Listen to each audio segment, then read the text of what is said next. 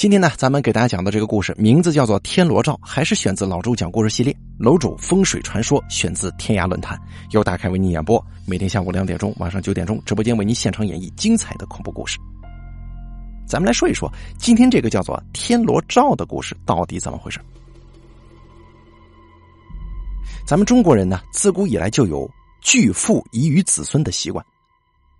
什么意思啊？就说我有了钱之后呢，哎，我得给我子子孙孙给我啊，给他们留点在旧社会的时候，许多人家中呢都会秘密的藏一些这个呃银元呢，或者这个金银元宝什么的，少则几百，多则上千上万。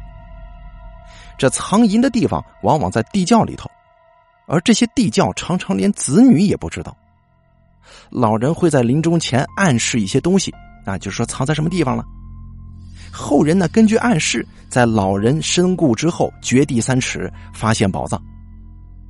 这种在以前呢，被称之为掘葬。上海这个地方，据我所知，一直到解放前，还都保留着这种习俗。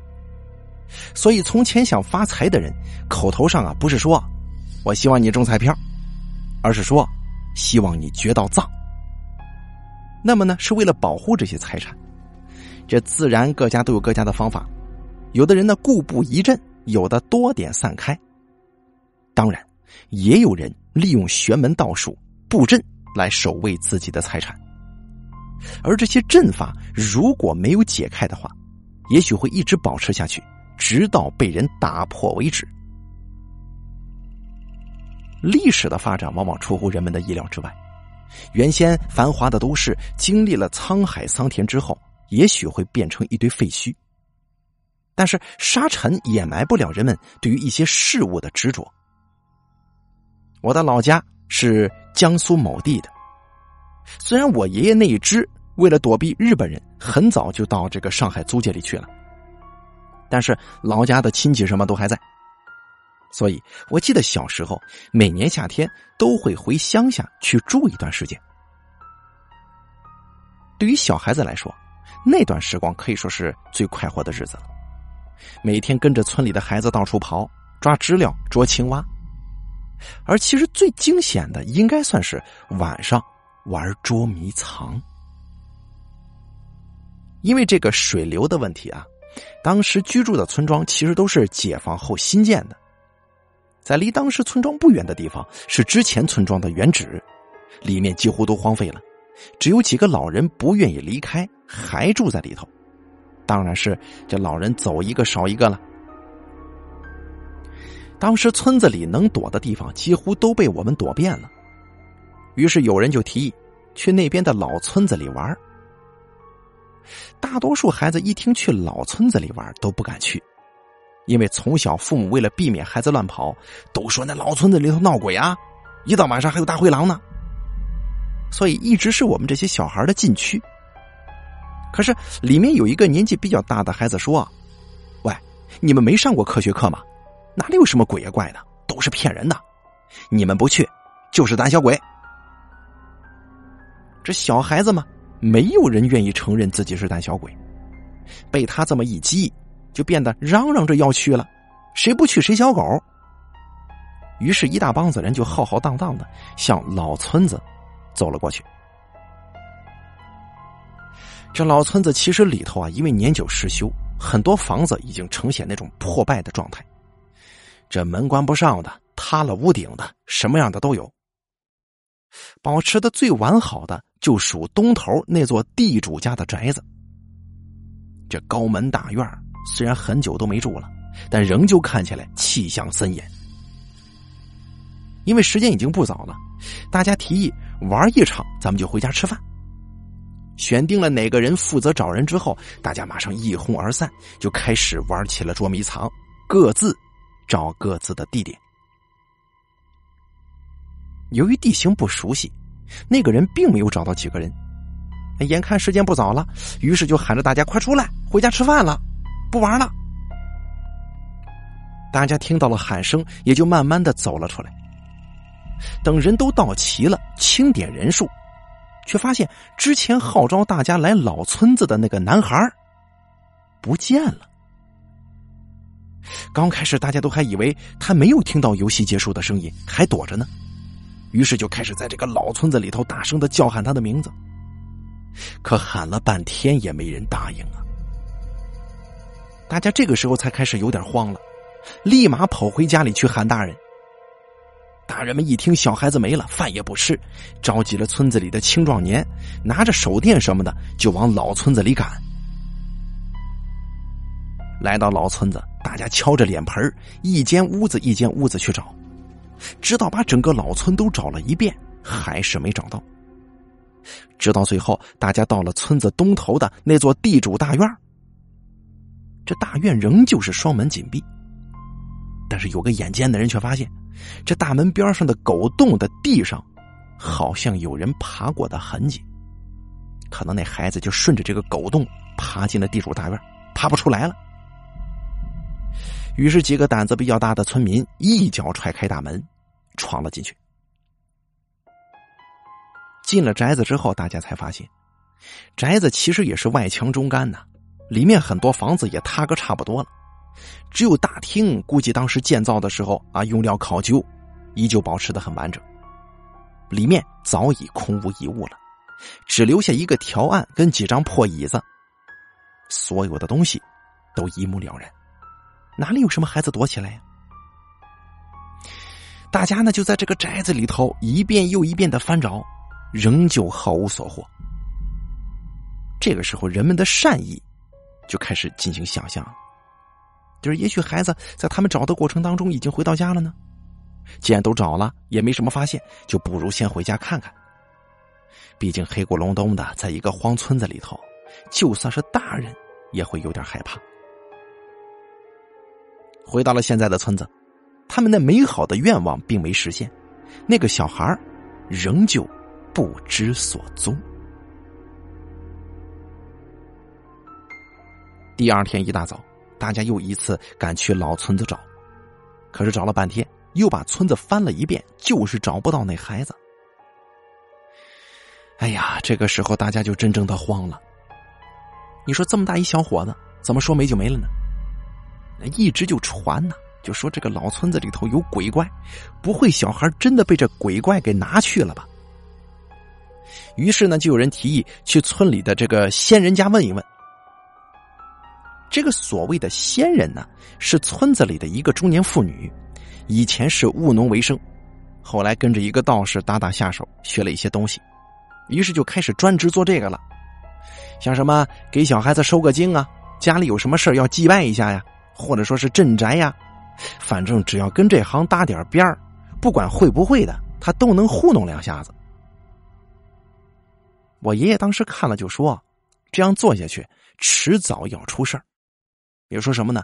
你自己是一半瓶子醋，你给人家看事看不明白，你不但没把事儿给人家办明白，你自己还担因果。前几年好像听说她的老公还是她来着啊，反正是他两口子有一个人得了癌症了。”咱们故事分两头说啊，找不着这个小孩的大人们着急呀，一帮人就拥到了这个仙人家里。这个仙人呢，算了半天就说：“放心吧，孩子没事躲在后山呢。”大家一听，又准备往后山进发，结果自然是可想而知。一直到了晚上，我爷爷从城里朋友家赶了回来。听大家把情况一说，赶紧叫大家再去老村子。去晚了就怕那孩子性命都没了。那个什么仙人呐，半桶水呀，害死人。于是大家伙又带着手电、家伙事儿赶到了这个老村子。可所有的屋子都已经找过了，根本就没有人。现在该从哪里下手呢？爷爷说，小孩就在东头的大宅里，其他的都不用管。赶到大宅之后，因为上次这个门被踢坏了嘛，一直都没关上。走到里头，拿手电一照，空无一人。爷爷叫身边的两个人去把大厅里的那个条案给他抬起来。这么一破桌子，哪里用得到两个人呢？一个人就搬走了。两个人来到桌子前，用手一抬桌子，轻而易举的就抬了起来了。可是，正当两个人要将桌子往外搬的时候，突然这桌子底下好像有人用大力往下这么一拉，这个桌子又牢牢的回到了地上呢。这个时候，两个人再怎么用力，这个桌子就抬不起来了。两个人不够，又招呼了两个壮小伙子，四个壮汉呢，竟然抬不起一张破烂木桌子。大家这个时候才意识到情况严重。爷爷一看这个情景，脸色一沉，就对边上孩子的母亲说：“你家孩子可能不在了，要做好心理准备啊。”说完之后，爷爷四处观察了一下。大厅的这个装置和这个布局，突然发现了天井的两边有围墙，一边有窗，一边没窗。中国的建筑历来讲究个对称，更何况好歹是个有钱人家的房子，不可能出现这种纰漏，一定有所蹊跷。来到没有窗的那面墙边，经过发现，这个墙上啊原先是有窗户的。后来应该是人为堵上了，再粉刷成了这个跟墙体一样的颜色。这个时候再一想，才猛然发现，原来整个房子是一个局呀！原先以为只是放了什么镇物，让贸然闯入的人进得来出不去，最后困死在里面。可没想到，整个房子都被刻意布置安排成了一个局，不但将人困死，还将他的魂魄束缚在里面。以增强这个法阵的力量。哎呀，这阵可够狠的！现在一想通，整个局的安排也就一通百通。赶紧叫人来讲，这面墙原先是窗户啊！赶紧把这地方给砸破了。这大家为了以防万一，手里都拿着锄头啊、那什么的农具。这老房子毕竟也是老了，这墙体都酥了。三两下就把原先封住的那个地方给打开了。这墙一打穿，里面的光通过这个墙洞就透了进来。大家突然发现，那个失踪的孩子就躲在那个桌子的下面，两手撑着地，头碰到地上，呈现出一个很诡异的磕头的姿势，好像是在向什么东西赔罪呢。他妈妈一看孩子找到了，赶快就把孩子拖出来。我爷爷拦都拦不及，等到他拖出自己的孩子，这孩子已经是只有出的气儿没有进的气儿了。我爷爷长叹一声，就说：“命数该绝，谁都救不了。”这个时候掰开孩子的手，发现孩子的手里头竟然握着一个小金元宝。如果当时发现孩子的时候，把金元宝放在原地。再通过一定的仪式破了头上的那个桌子，这小孩应该还有一线生机的。可惜这个当母亲的救子心切，非但没把财物归还原处，还直接把孩子给拖了出来。这么一拖，孩子的魂魄就被困在那个桌子底下，回不来了。这个桌子虽然破，但是在树家的眼里，却是这个局里最厉害的一个东西——天罗罩。那么，这孩子手中的元宝又是从哪来的呢？大家目光就朝这个桌子底下望去，发现刚才孩子跪着的地方，地上的青砖破了一个小洞。也许是孩子不小心弄破的。顺着这个小洞看下去啊，可以发现下头有一些金属的反光。用手电筒这么一照，竟然是金灿灿的一片。哎呀！大家一看金子，也顾不得身边刚死了一小孩，立马准备动手去掏。你们这是都想死啊！我爷爷在边上吼了一嗓子，实在不想看到再有人因财丧命。虽然孩子人已经死了，无法挽回，但是这个局不破的话，难免以后还会害人。并且，既然发现金子了，必然也得给他取出来。于是叫人赶快回村子。去我家把神坛上的一个布包跟香炉拿了过来，啊，也许是有这个金子的诱惑力吧。那个人跑得飞快呀，不一会儿就把东西拿来了。拿到布包，爷爷从布包里取出一段小小的木头，啊，用火点燃之后就插在这个香炉里了。点燃之后，这个木头散发出一股淡淡的香味儿。只见发出的烟顺着一个地方慢慢的飘去，飘到了厅堂的中央。突然，这个烟气呢，就笔直的被地上的一个砖缝给吸进去了。我爷爷就喊：“就是这儿了！”叫大家呢在这里开挖天罗罩。不一会儿就挖了个大坑。突然呢，好像锄头底下挖到了个什么东西。爷爷又从包里取出两块桃木做的板。慢慢的，将一个小小的木头匣子取了上来。这玩意儿就是整个局的关键，所以家里的布置都要靠这个关键来启动。他做的这么小，真是心肠歹毒啊！如果挖的时候你不小心把这玩意儿给挖破了，整个局立马启动玉石俱焚的状态，所有人恐怕都会有危险。好在挖之前。这个爷爷交代过，要小心、小心再小心。这个匣子经过一番处理之后呢，慢慢的就打开了。一个人手掌骨收纳在里头。这个骨头呢，应该是当年布局者害的第一个人，将他的魂魄作为引子来启动整个阵法的运行。现在将匣子破坏了，这个阵法也就破了。阵法破了，大家最关心的事儿就是取黄金，打破青砖。原来底下呢是一个地窖，从里头拿出多少东西已经记不得了，反正不少。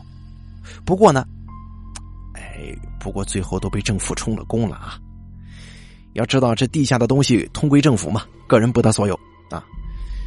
但是最关键的不是这个啊，人们在地窖的一角还发现了一副棺木。棺木打开之后，看他的打扮，大约可以判断，应该就是当年这个宅子的主人。最令人没想到的是，棺材里尸骨的左手竟然缺了一个手掌骨。哦，原来布局者就是这个地主本人呢。为了守财，他不惜把自己永远的困在这里，将自己融入到整个局里，成为局的一部分。这可真是应了一句古话：“人为财死。”鸟为食亡啊！好了，咱们这个叫做天罗罩的故事演播完毕，感谢您的收听。本故事选自天涯论坛楼主风水传说，由大凯为您播讲。每天下午两点钟，晚上九点钟，直播间为您现场演绎精彩的恐怖故事。下期再见。